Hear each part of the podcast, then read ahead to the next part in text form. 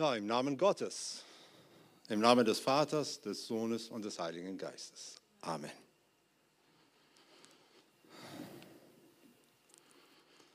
Guten Morgen an alle und ein frohes neues Jahr. Und bei der Begrüßung 2022 würden wir von den neuen Covid-19-Varianten namens Omikron überrascht. Und gerade jetzt in dieser Zeit gibt es eine weitere Variante namens, ich sage einfach, ich weiß es nicht mehr. Und wir wissen aus den Nachrichten, wie viele Menschen davon schwer betroffen sind. Auch wenn viele bereits geimpft sind, haben wir immer noch die Befürchtung, dass es uns in diesem Jahr 2022 noch schlimmer treffen wird. Können wir trotzdem sagen, dass es in diesem neuen Jahr Glück und Hoffnung gibt? In der Bibel steht geschrieben, fürchtet euch nicht. Aber einige von uns haben das Gefühl, in Angst zu leben. Angst davor, in den Supermarkt oder Lebensmittelgeschäft zu gehen. Angst, wenn wir husten oder niesen. Angst, unseren Mitmenschen über den Weg zu laufen. Überall um uns herum ist Angst. Aber die Bibel sagt, habt keine Angst. Und das bedeutet, dass wir nicht zulassen sollen, dass Angst oder Sorgen unser Leben beherrschen oder sich in unseren Herzen festsetzen. Wir sollen keine Menschen der Panik sein und wir sollen ein Volk des Glaubens und der Hoffnung sein. Wir wollen keine Angst haben, wir wollen Frieden. Wir wollen diesen Frieden von Gott. Wir wollen, dass dieser Friede unser Herzen und unseren Verstand bewacht. Friede scheint so passiv zu sein und ist doch ein äußerst mächtiges Wort. Und doch kämpfen viele von uns mit Angst und Unruhe und haben keinen Frieden. Wir haben Angst weil wir gewohnt sind, das Leben einfach unter Kontrolle zu haben. Wir wussten, wie man mit schwierigen Situationen umgeht. Wir waren nicht schwach, aber als wir in eine lebensbedrohliche Situation gerieten, wie in dieser Pandemiezeit, über die wir keine Kontrolle hatten, verwandelte sich unser Glauben leider in Angst. Wir alle haben Momente, in denen wir uns völlig allein und von Gott vergessen fühlen. Wenn das Leben auf uns zukommt, selbst wenn wir versucht haben, alles richtig zu machen, gibt es immer wieder Momente, in denen wir das Gefühl haben, dass Gott gerade jemand anderem hilft. Diese Momente der völligen Verzweiflung lassen sich nicht vermeiden. In diesen Momenten müssen wir eine Entscheidung treffen. Genau in diesen Momenten. Entweder wir entscheiden uns dafür zu glauben, dass der Herr nicht überrascht ist und er ist wach und den Sturm und die Pandemie für seine eigenen Zwecke nutzen wird und dass am Ende Gutes aus dem Sturm, Unglück und der Pandemie hervorgehen wird. Und das mag bedeuten, dass wir das Gute nie erfahren werden, aber wir vertrauen darauf, dass das Gute kommen wird. Oder wir entscheiden uns dafür zu glauben, dass der Herr uns im Stich gelassen hat. Und wir werden bitter und wie manche distanzieren uns von Gott. Wir wollen nicht leiden. Das steht fest. Und wir wollen nicht allein gelassen werden. Also versuchen wir alles, um solche Erfahrungen tagtäglich zu vermeiden. Dabei lernen wir, dass wir uns nicht von der Welt zurückziehen können und dass wir unser Leben nicht frei von Leid gestalten können. Und wo ist dein Gott jetzt? fragt uns die Welt. Wenn wir mitten im Leid stehen, stellt man uns diese Frage. Wir glauben an die Existenz Gottes, doch wir verstehen sein Nichthandeln manchmal nicht. Wir werden gefragt, ob sie immer noch fest daran glauben, dass ihr Gott es gut mit ihnen und mit dieser Welt meint. Oder dass es ihn wirklich gibt. So sind auch wir Christen von Glaubenszweifeln und beunruhigende Gedanken in unserem Leben und Leiden tagtäglich bedroht. Wir kennen solche Versuchungen und wir wissen, dass auch wir Christen mit unbewältigenden Erfahrungen von Angst und Leid irgendwann konfrontiert sind. Auch als Christen sind wir nicht von allem Leid befreit. Und wir sollten nicht unbarmherzig mit uns selbst sein. Wir haben den richtigen Glauben. Und doch werden wir in den schwierigen Zeiten unseres Lebens leiden und auch Angst haben. Wir scheinen zu denken, dass wir, wenn wir Christen sind, irgendeine Art Ausnahmegenehmigung haben sollten. Schlimme Dinge sollten uns nicht passieren. Und wenn es dann doch passiert, sind wir schockiert und fragen uns, wie konnte das passieren? Ich habe immer fleißig gebetet, bin zur Kirche gegangen, habe mein Geld gespendet, habe geholfen und gedient, war freundlich zu meinen Nachbarn. Also warum? Warum passiert das ausgerechnet mir? Sollte Gott nicht auf mich aufpassen? Beschützt er nicht die, die er liebt? Viele von uns leiden unter der Isolation, in der wir uns gerade befinden. Tagelang haben wir entweder gar keinen oder nur sehr eingeschränkten Kontakt. Wie im Exil, sage ich immer. Aber was ist ein Exil? Es ist ein Ort, an dem man nicht sein möchte. Für die Juden bedeutete Exil, von dem, Land von dem Land getrennt zu sein, das sie liebten, dem verheißenen Land, das ihnen von Gott gegeben wurde, zu dem sie aber wegen ihres Ungehorsams gegenüber Gott keinen Zugang hatten. Sie würden von fremden Mächten auf Gottes Geheiß vertrieben. Das steht in der Bibel geschrieben. Wenn Sie mit den Propheten des Alten Testaments wie Jesaja, Hesekiel und Jeremia vertraut sind, dann wissen Sie gut, dass sie als Propheten das Volk Israel, das sich im Exil befand, zur Umkehr aufriefen.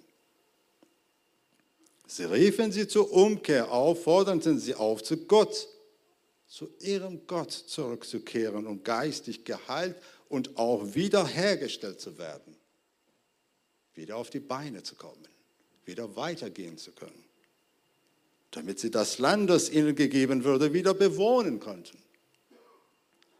Eines der Dinge, die Nehemiah auszeichnet, ist, und ich mag ihn sehr, dass er ein einfacher Mann war, kein Priester wie Ezra oder ein Prophet wie Malachi. Er diente dem persischen König in einer weltlichen Position, bevor er eine Gruppe von Juden nach Jerusalem führte, um die Stadtmauern dort aufzubauen, wieder aufzubauen. Also Nehemias Erfahrung am Hof des Königs im Iran, in Persien befähigte ihn zum politischen aber auch physischen Wiederaufbau, der für das Überleben der Israeliten, die nach 70 Jahren zurückgekommen waren, notwendig war. Wir haben die Pandemie seit zwei Jahren. Sie waren schon 70 Jahre im Exil. Unter Nehemias Führung widerstanden die Juden dem Widerstand und kamen zusammen, um ihr Ziel endlich zu erreichen. Und Nehemiah ging mit gutem Beispiel voran, indem er eine prestigeträchtige Position im Palast für harte Arbeit in einem politisch unbedeutenden Bezirk aufgab. Nehemias Demut vor Gott war ein Vorbild für das Volk. Und wir sind Christen. Wir sind Salz und Licht. Er beanspruchte den Ruhm nicht für sich, sondern gab Gott stets die Ehre für seine Erfolge.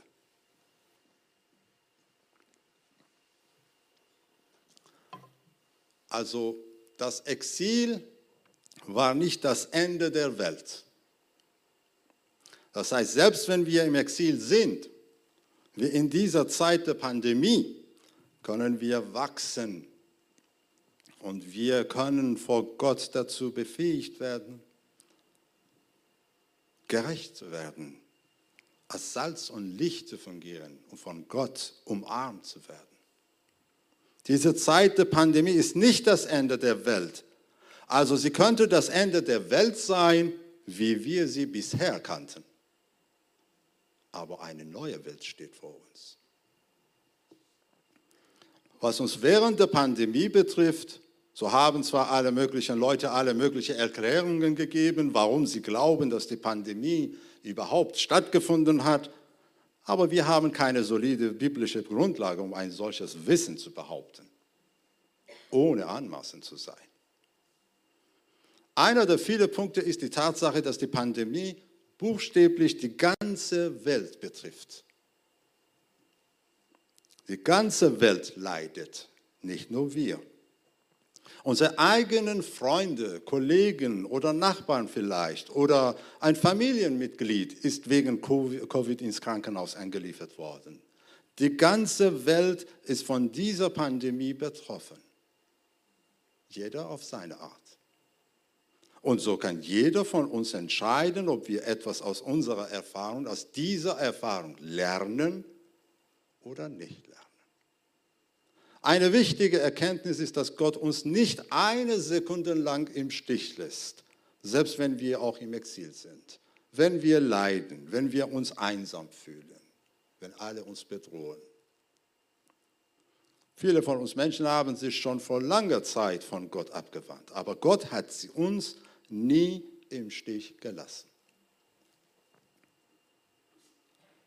Tatsächlich hat Gott sogar im Exil, in der Gefangenschaft, in unserer Pandemie unseren Segen gesucht.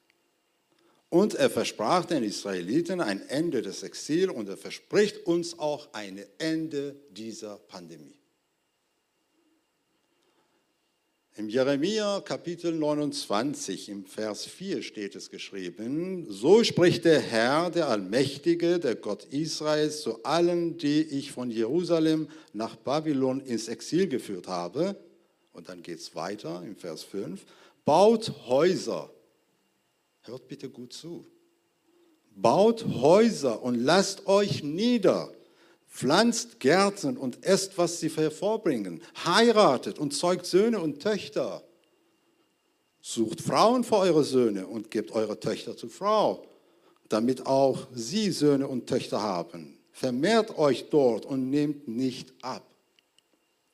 Im Vers 7 sorgt auch für den Frieden und das Wohlergehen der Stadt, in die ich euch ins Exil geführt habe. Ich euch ins Exil geführt habe. Betet zum Herrn für sie, denn wenn es ihr gut geht, dieser Stadt gut geht, wird es auch euch gut gehen.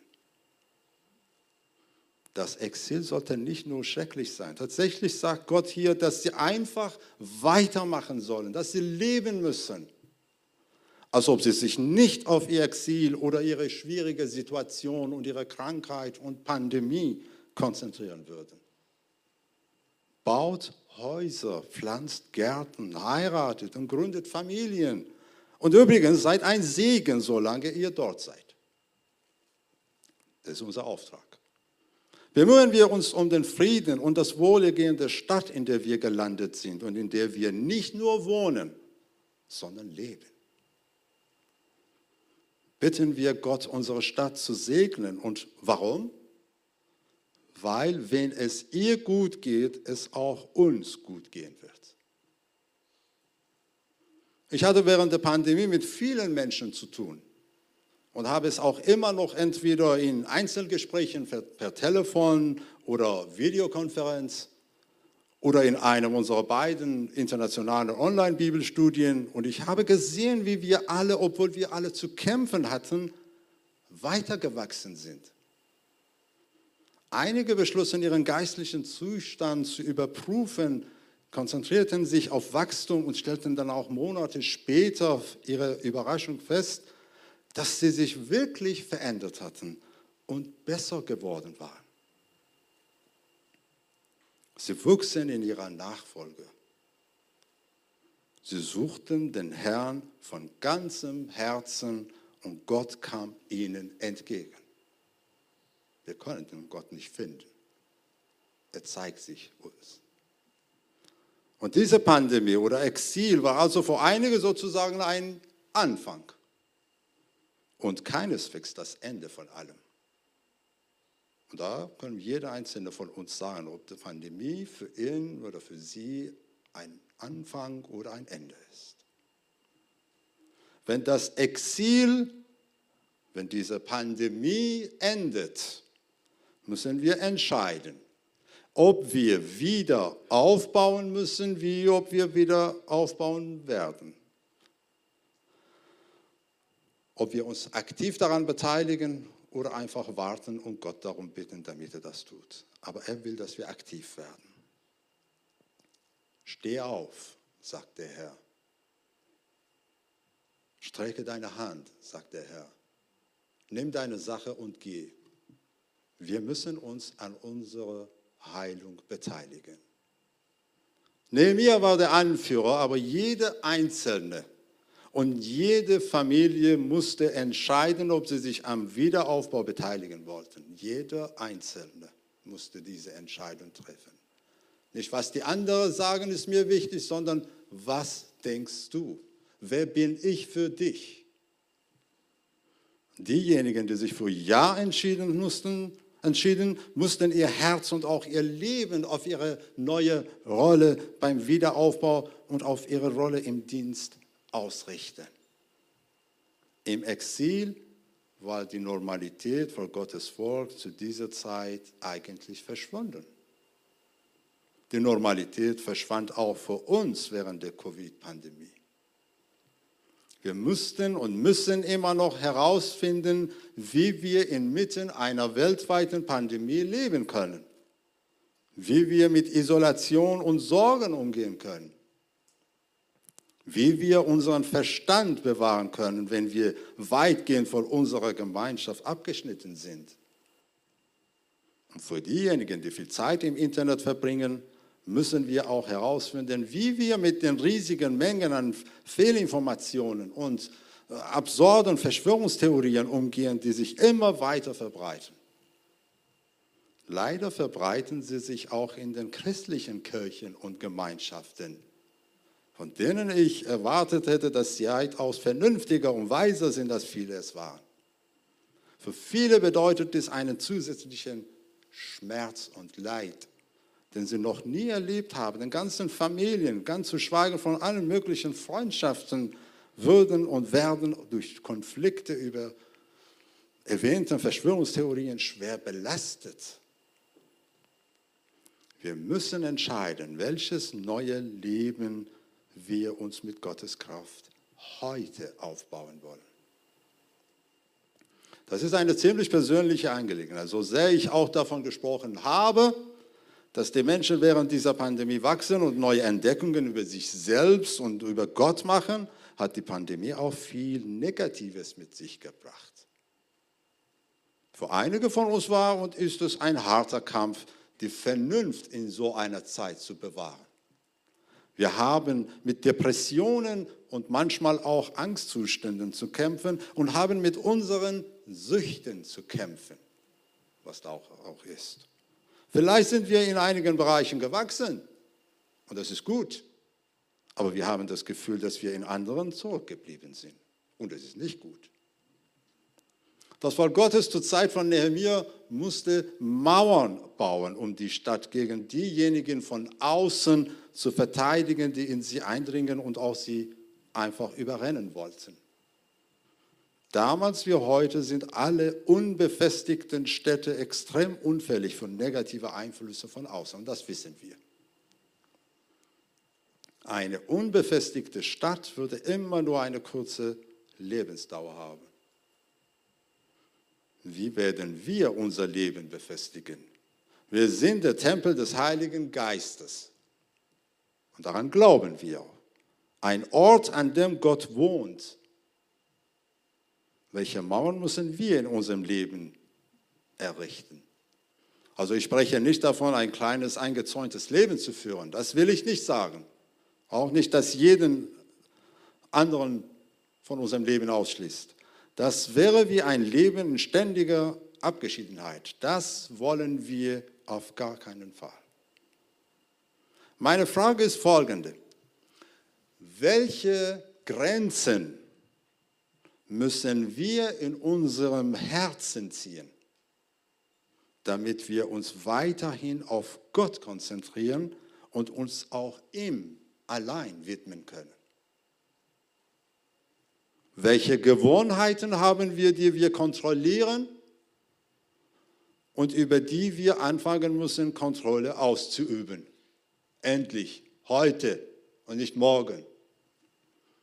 Das können auch geistige Gewohnheiten sein. Machen wir uns in unserem Gedankenleben gewöhnlich Sorgen über die Dinge, die wir nicht kontrollieren können. Ist es gut oder ist es nicht gut? Das tun wir alle bis zu einem gewissen Grad, aber wenn das Sorgen, das sich Sorgen machen, zu einem bestimmten, also bestimmenden Teil unseres Wesens wird, dann wage ich zu behaupten, dass das nicht gut ist, weil wir in ständiger Angst leben.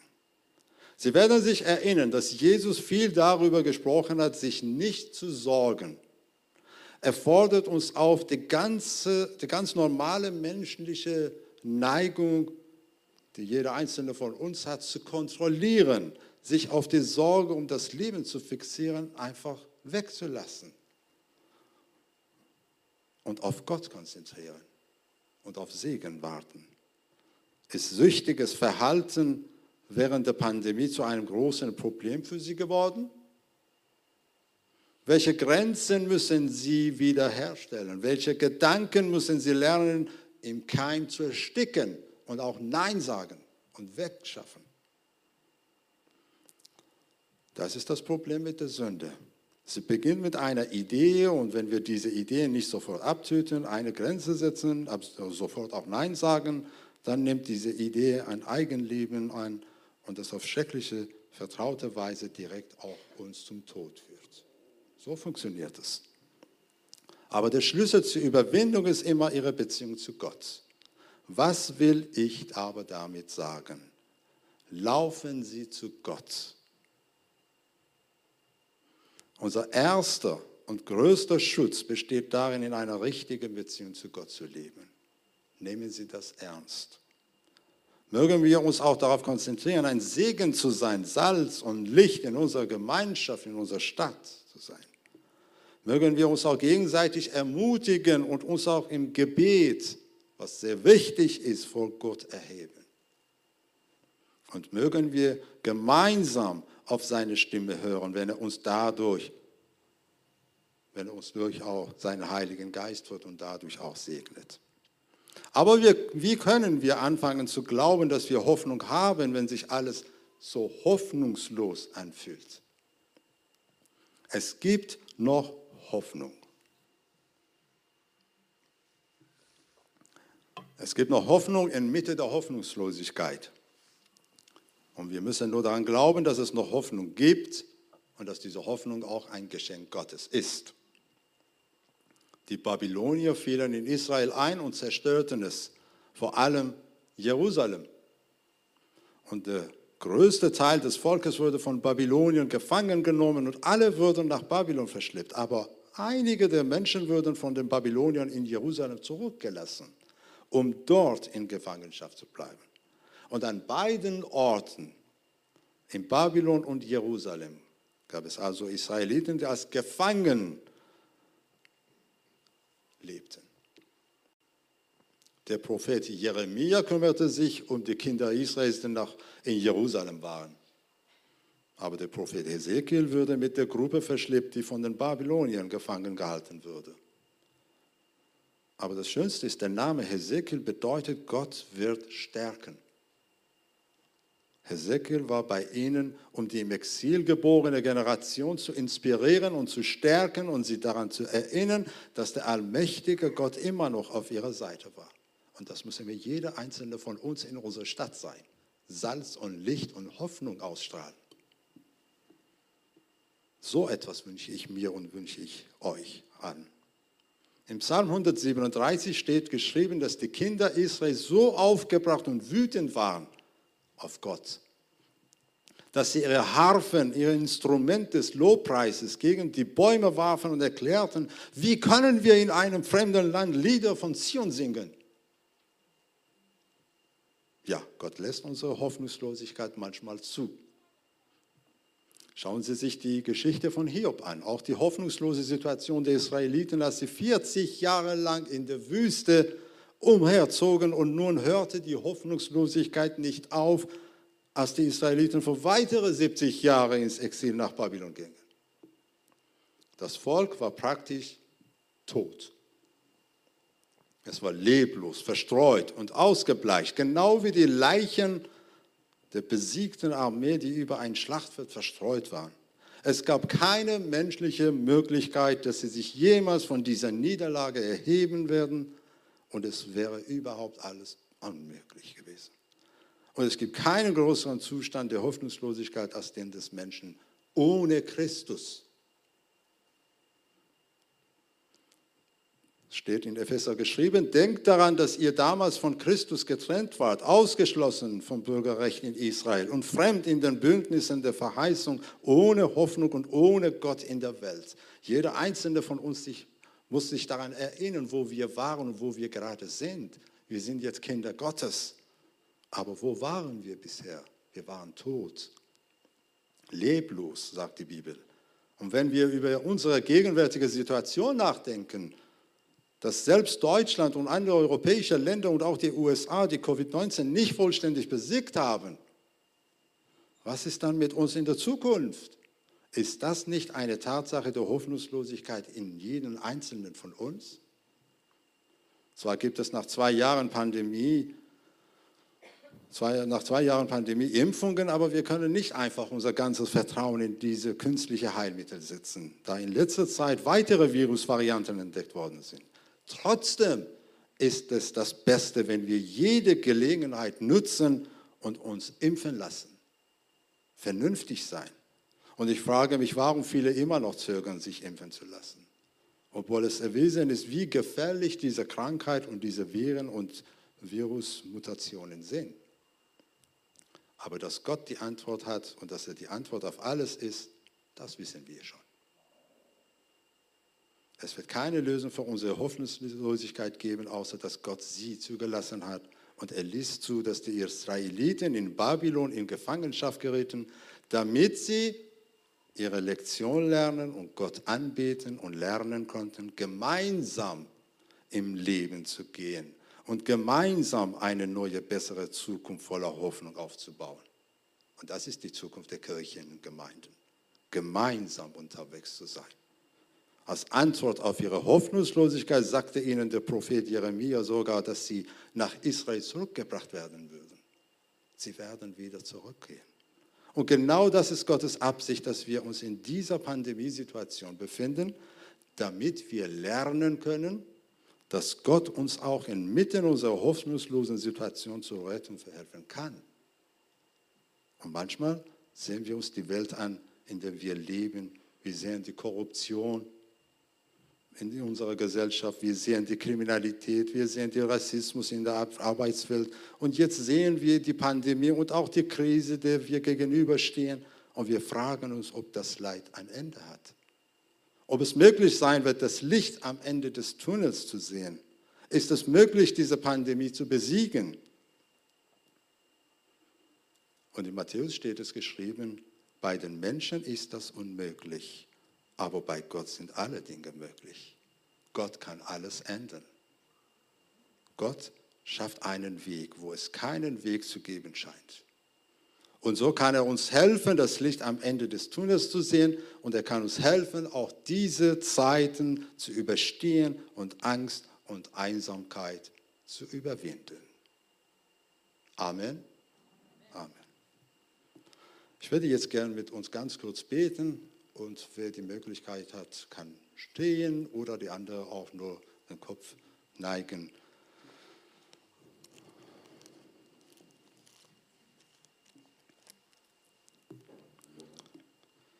Lieber Gott, Du erinnerst uns immer wieder in deinem Wort, in der Bibel, daran, dass du immer bei uns bist. Du sagst uns, dass wir uns nicht fürchten sollen und du ziehst uns in deine Gegenwart. Du bist der einzige Ort, an dem wir in den Stürmen, die uns jetzt umgeben, Zuflucht finden. Herr, du bist der einzige Ort, an dem wir Frieden und Kraft, aber auch Hoffnung finden können.